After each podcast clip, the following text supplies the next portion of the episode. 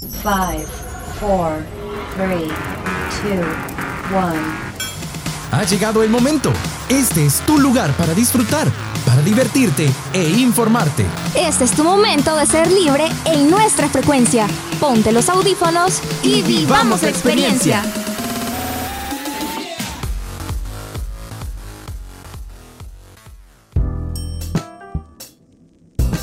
Hola chicos y chicas, ¿cómo están? Yo soy César Panameño y es un gusto estar con ustedes en otro programa más de Frecuencia Libre.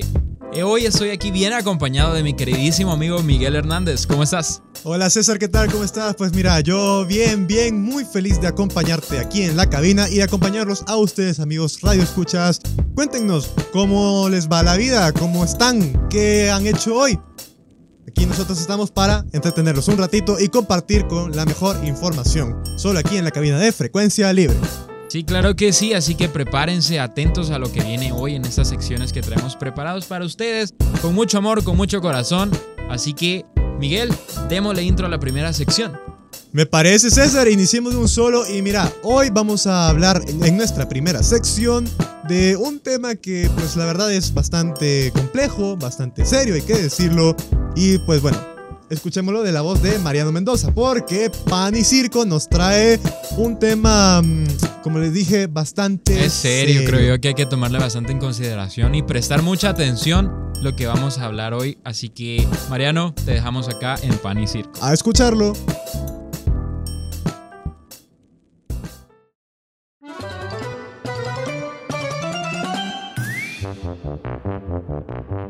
Hola, hola, damas y caballeros, sean bienvenidos a la Casa del Pueblo.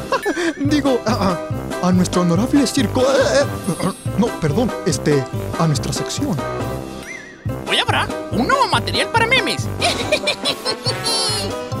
Perdonen mis queridos amigos, pero en la Casa del Pueblo siempre abordamos temas de mucho interés para todos. Porque el pueblo así lo quiere.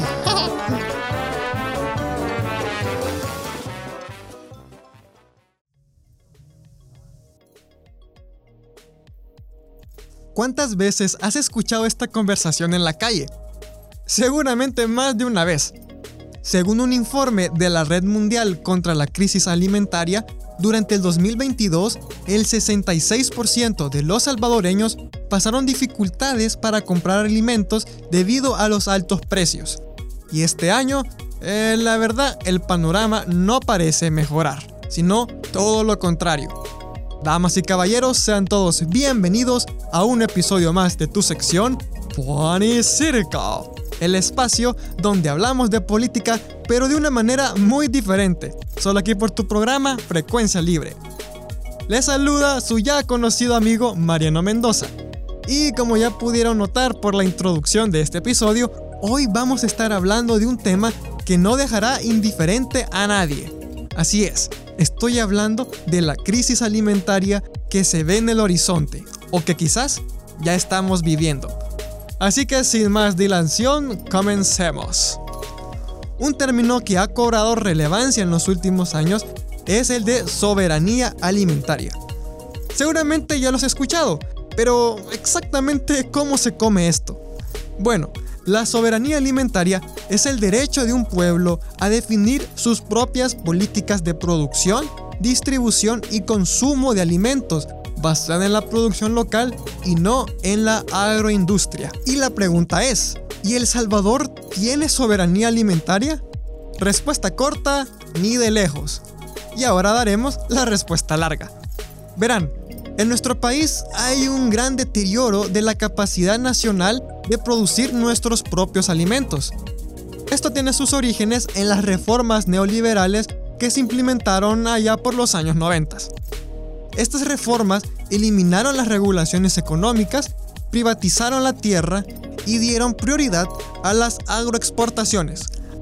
Hablando a la clara, estas reformas nos obligan a producir más para la exportación y producir menos para el consumo interno. Y como consecuencia, El Salvador se ve obligado a comprar alimentos de otros países para cubrir la demanda. Según informes realizados por las Naciones Unidas y ACEPAL, El Salvador es el segundo país de Centroamérica más dependiente de las importaciones de alimentos, solo por detrás de Panamá. La mayoría de la fruta se compra de Guatemala. Los lácteos, carnes y granos básicos se importan de Nicaragua. Esto hace que El Salvador tenga un déficit de saldo comercial de 1.145 millones de dólares en productos agropecuarios. Es decir, compra más de lo que produce. Para que tengamos una idea, el resto de la región aparece con saldo positivo, es decir, que producen más de lo que consumen. Guatemala lidera la lista con un saldo de 2.500 millones de dólares, seguido de Costa Rica. Ahora, con todos estos datos en la mano, viene la pregunta principal. ¿Puede El Salvador entrar a una crisis alimentaria sin precedentes? Bueno, veámoslo. Para empezar, el hambre en Latinoamérica aumentó un 30% entre 2019 y 2021. Esto debido a la pandemia y a la crisis de las cadenas de suministro. Y 2022 no fue un mejor año para nuestro país. En ese año ocurrió un evento que todo el mundo tomó por sorpresa, la guerra en Ucrania. Este conflicto provocó una escasez de cereales y fertilizantes clave para el desarrollo de la agricultura. Y si hacemos memoria, ese mismo año sufrimos los estragos de la tormenta tropical Julia, que dejó pérdidas en los cultivos valoradas en 17 millones de dólares. Según un informe realizado en 2021 por el Sistema de Integración Centroamericano SICA, en El Salvador se proyectaba que aproximadamente 900.000 personas estarían en crisis o emergencia alimentaria para el 2022, siendo los departamentos más afectados Morazán y Aguachapán. Y todo apunta a que en el 2023 El Salvador todavía no podrá superar esta mala racha, en gran parte debido al cambio climático. Verán, lo cierto es que el clima aquí se parece bastante a tu ex, o sea, tiene cambios repentinos de humor. Un día puede amanecer fresco y soleado, en otro momento puede estar haciendo un calor insoportable y al rato comienza un diluvio torrencial que ya ni sabes si meter la ropa o mejor construir un arca. Pero, bromas aparte, la razón del por qué varios expertos y organismos internacionales están advirtiendo de una crisis alimentaria en la región se debe al fenómeno del niño. Miren, el niño es un fenómeno meteorológico que afecta a todo el planeta. Cuando llega el niño, hay más lluvias en Estados Unidos y más calor y sequedad en Centroamérica. También hay lluvias y sequías fuertes en algunas partes de Asia, Australia, África y Sudamérica. El niño, o el cipote para los amigos, es el principal causante de las altas temperaturas que hemos experimentado. Además, es la causa de que el invierno haya tardado tanto en llegar y encima con pocas lluvias. Y créanme que ya se comenzaron a ver los efectos del niño en nuestro pulgarcito. Por ejemplo, en la zona del Trifinio, donde convergen las fronteras de El Salvador, Honduras y Guatemala, estos dos últimos países declararon una alerta para evitar que cerca de 140.000 pobladores caigan en hambruna por la sequía. La secretaria ejecutiva del Plan Trifinio, la hondureña Lice Hernández, dijo en rueda de prensa que alrededor de 140.000 personas están en crisis alimentaria en diferentes etapas. Las sequías han impedido la siembra de cultivos de mayo y los que comienzan en octubre, que es cuando a los pobladores se les comienza a agotar la reserva de alimentos. En El Salvador, la Mesa Agropecuaria Rural e Indígena informó que para este año hay un déficit de hasta 8 millones de quintales de granos entre maíz, frijoles y arroz, un déficit el cual podría ampliarse. Además de esto, el ministro de Medio Ambiente confirmó la muerte de 50 cabezas de ganado en el oriente del país, debido a la falta de pasto para alimentarse. Por si esto no fuera suficiente, a finales de julio se pronostica una canícula. ¿Y qué es una canícula? Se estarán preguntando. Bueno, es un evento climático donde ocurre el calor más fuerte del año y tiene una duración de entre 4 a 7 semanas. Así que si se han estado quejando del calor, pues prepárense que lo mejor aún no llega. Y como al parecer los desastres climáticos están al 2 por 1, la ONU ha pronosticado una sequía para los meses de agosto a octubre. De llegarse a dar, esto nos afectaría directamente, ya que entre septiembre y octubre ocurre la llamada siembra postrera o de verano. Y es en esta siembra donde se produce el 75% de nuestros frijoles. Ahora con todo esto en mente, ¿qué podemos esperar? Bueno, sin duda una alza de los precios y posible escasez de alimentos. ¿Y qué medidas se han tomado hasta el momento? Bueno, el Ministerio de Agricultura y Ganadería informó que más de 150 técnicos están brindando asistencia en las buenas prácticas agrícolas. El objetivo es aumentar la producción hasta en un 20%. Y miren, lo cierto es que hoy por hoy el panorama pinta algo dantesco. Científicos apuntan a que fenómenos como el niño ocurrirán con mayor frecuencia e intensidad. Y como apuntan muchos organismos nacionales e internacionales, El Salvador no está preparado. Tenemos sequías y altas temperaturas cada vez más fuertes, una guerra en Europa que no está colaborando y un sector agrícola que lleva décadas en el abandono, donde un agricultor promedio gana 18 dólares al día o 9 dólares si trabaja hasta mediodía. Podemos ver a El Salvador como un niño chiquito que le dan de comer sus otros hermanos mayores centroamericanos, sin duda una situación que debe cambiar, pues nuestro país no puede ser tan dependiente de las importaciones. Pero ahora llegó el turno para ti. ¿Cuáles crees que serán los efectos de esta crisis climática? ¿Qué medidas ecosostenibles puede tomar el gobierno? ¿Crees que doña Marta podrá comprar su cartón de huevos? Recuerda que siempre pueden dejar tus opiniones en nuestras redes sociales. Los puedes encontrar como Frecuencia Libre SB tanto en Instagram como en Facebook.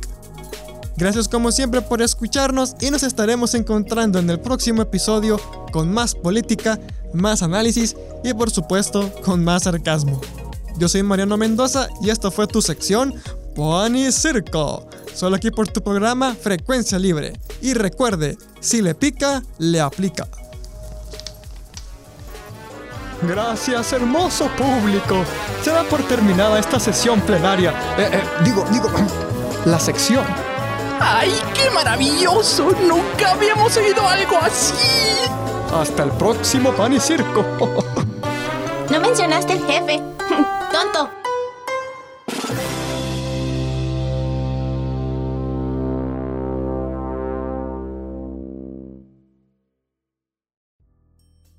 Muchísimas gracias Mariano Mendoza por la información compartida. Y pues bueno, César.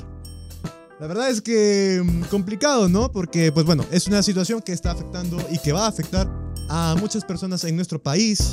La verdad me preocupa bastante, Miguel, el hecho de que pues todo puede subir más de lo que ya ha subido al alza, los precios y todo, la escasez está bien fuerte. Ahí he escuchado un poquito de que en la zona oriental del país incluso ha muerto el ganado, entonces todo eso va a traer muchas repercusiones a lo largo de, nuestros, de nuestras vidas, de nuestras familias, creería yo. Entonces hay que prestarle mucha atención. Así es, hay que prestarle atención y sobre todo hay que tomar las medidas necesarias para minimizar los estragos que pueden traer esta crisis alimentaria.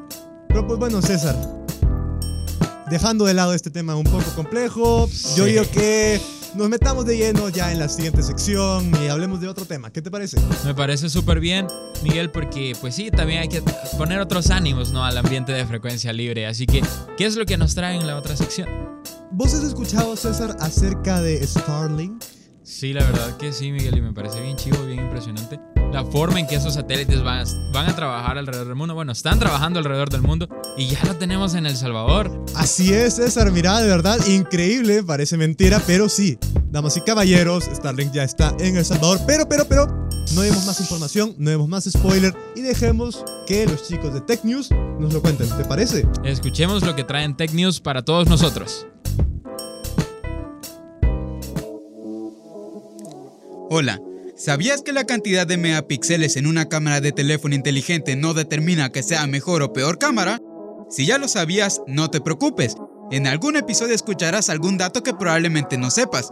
Bienvenido a un nuevo episodio de Tech News. en este caso el segundo. En esta ocasión vamos a hablar sobre la gran novedad en el servicio de Internet en El Salvador, la llegada de Starlink. Pero si no estás enterado sobre esta gran noticia porque tu internet de las mejores marcas no te carga Google, no te preocupes, que acá te lo explico yo.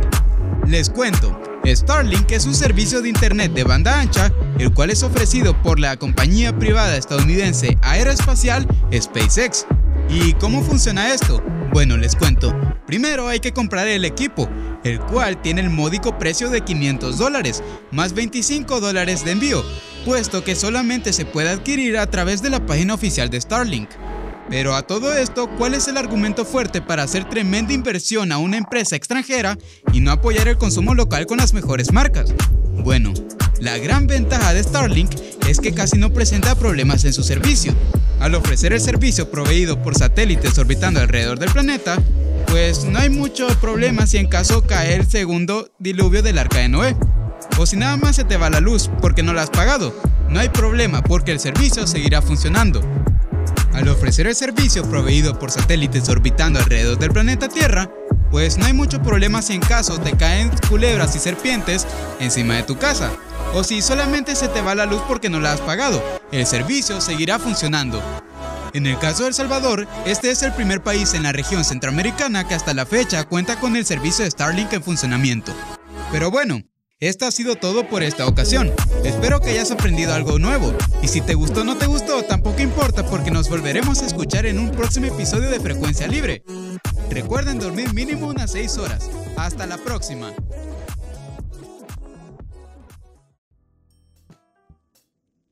Ok, súper interesante los que nos contaron ahí los chicos de Tech News y Miguel.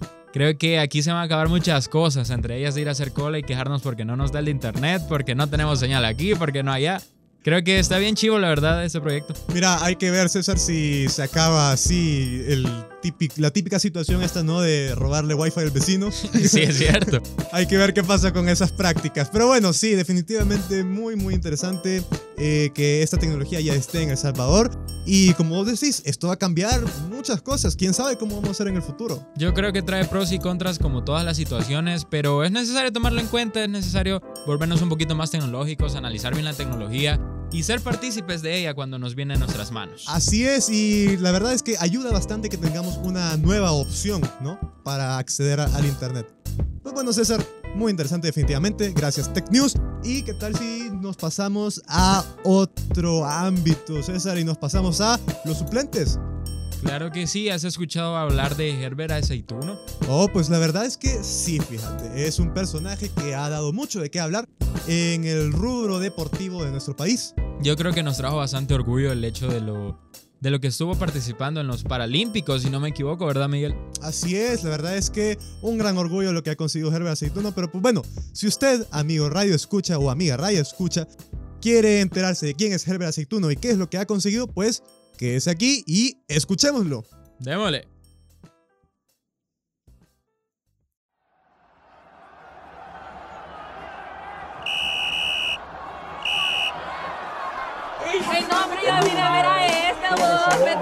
Yo.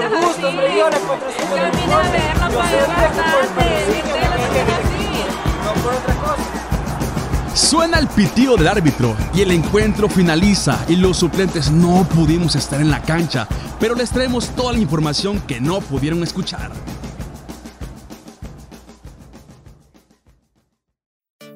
Hola amigos, bienvenidos nuevamente a Los Suplentes. Yo soy Elsie Martínez.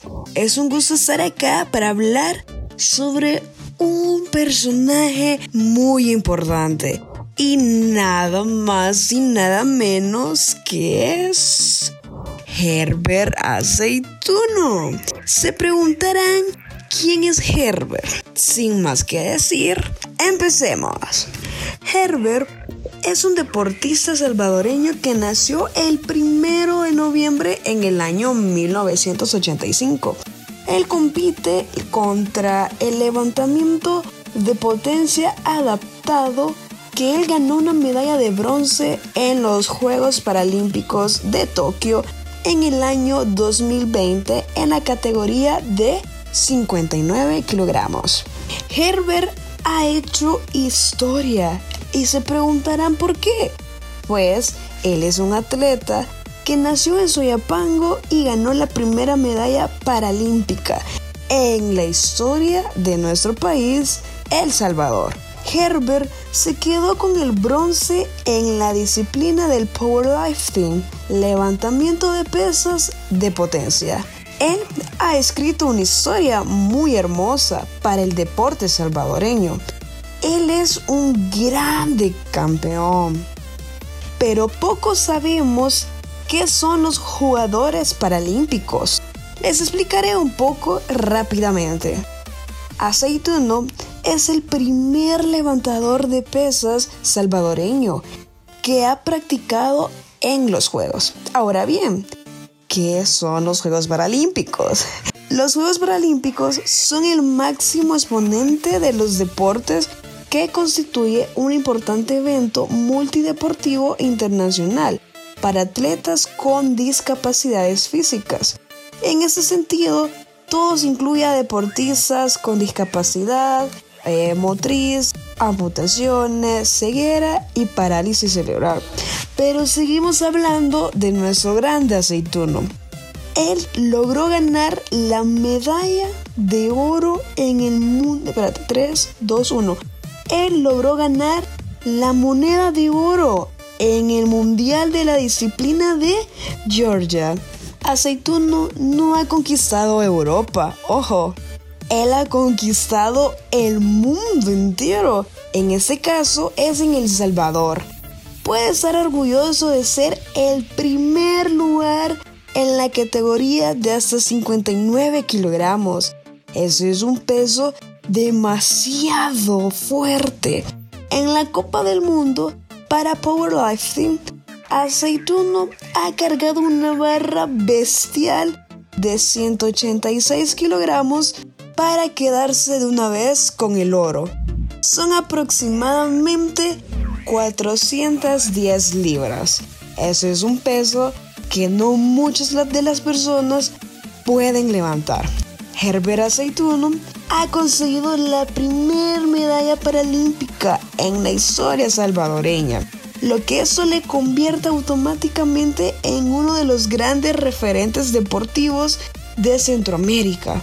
Su presea de bronce conseguida en la categoría de los 59 kilogramos que le había mencionado anteriormente, eso levantó con todo su peso.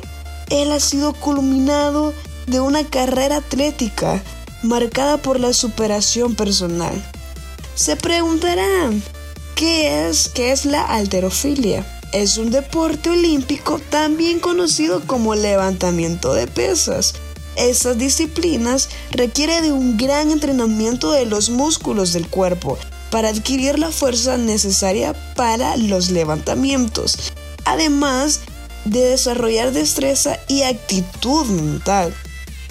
Su trayectoria ha sido meteórica en los últimos años.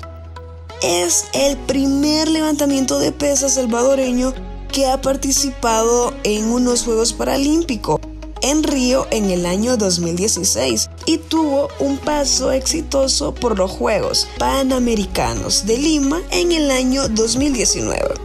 Consiguió la medalla de oro que hacía prever su victoria pero sin embargo, él caminó para ser el abanderado nacional de El Salvador.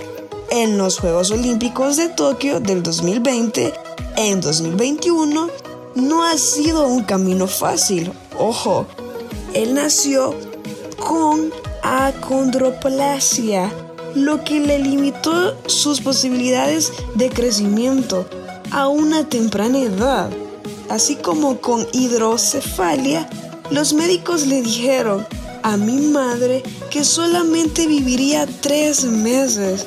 Un pronóstico fallido que sin duda le dio un poco más de vida a nuestro campeón.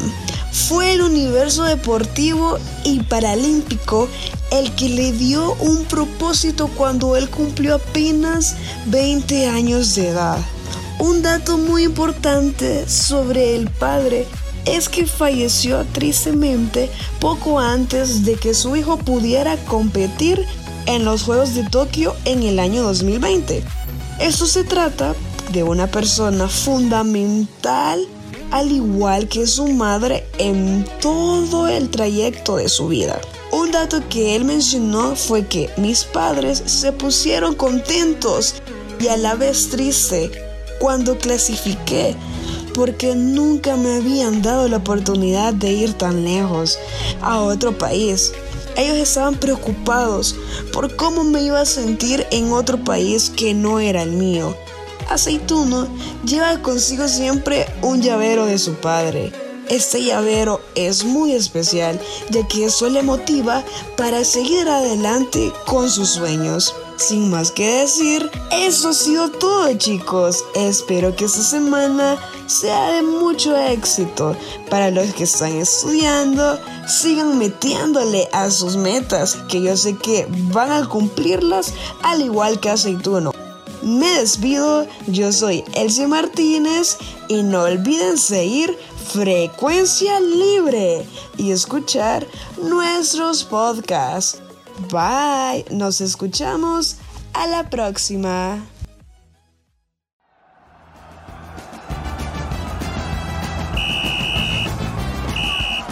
Somos los suplentes y ojalá seamos los titulares en el siguiente encuentro. Hasta la próxima.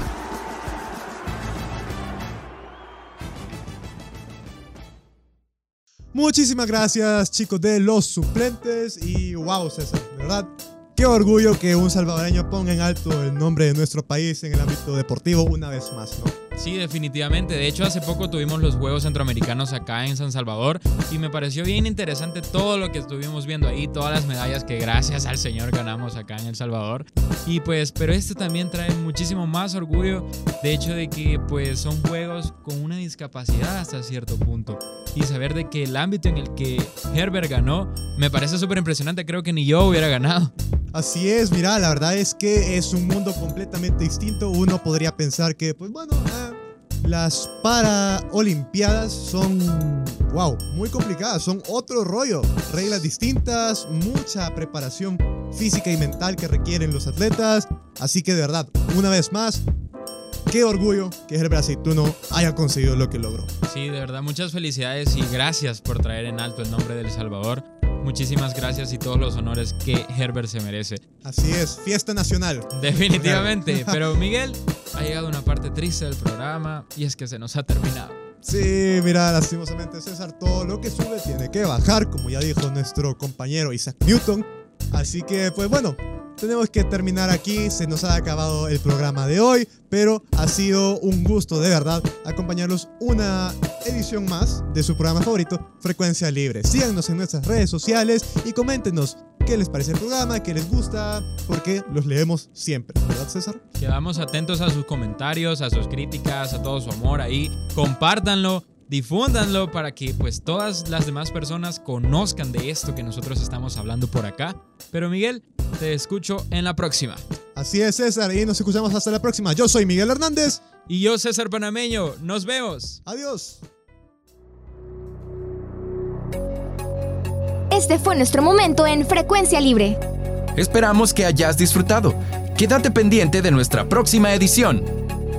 Frecuencia Libre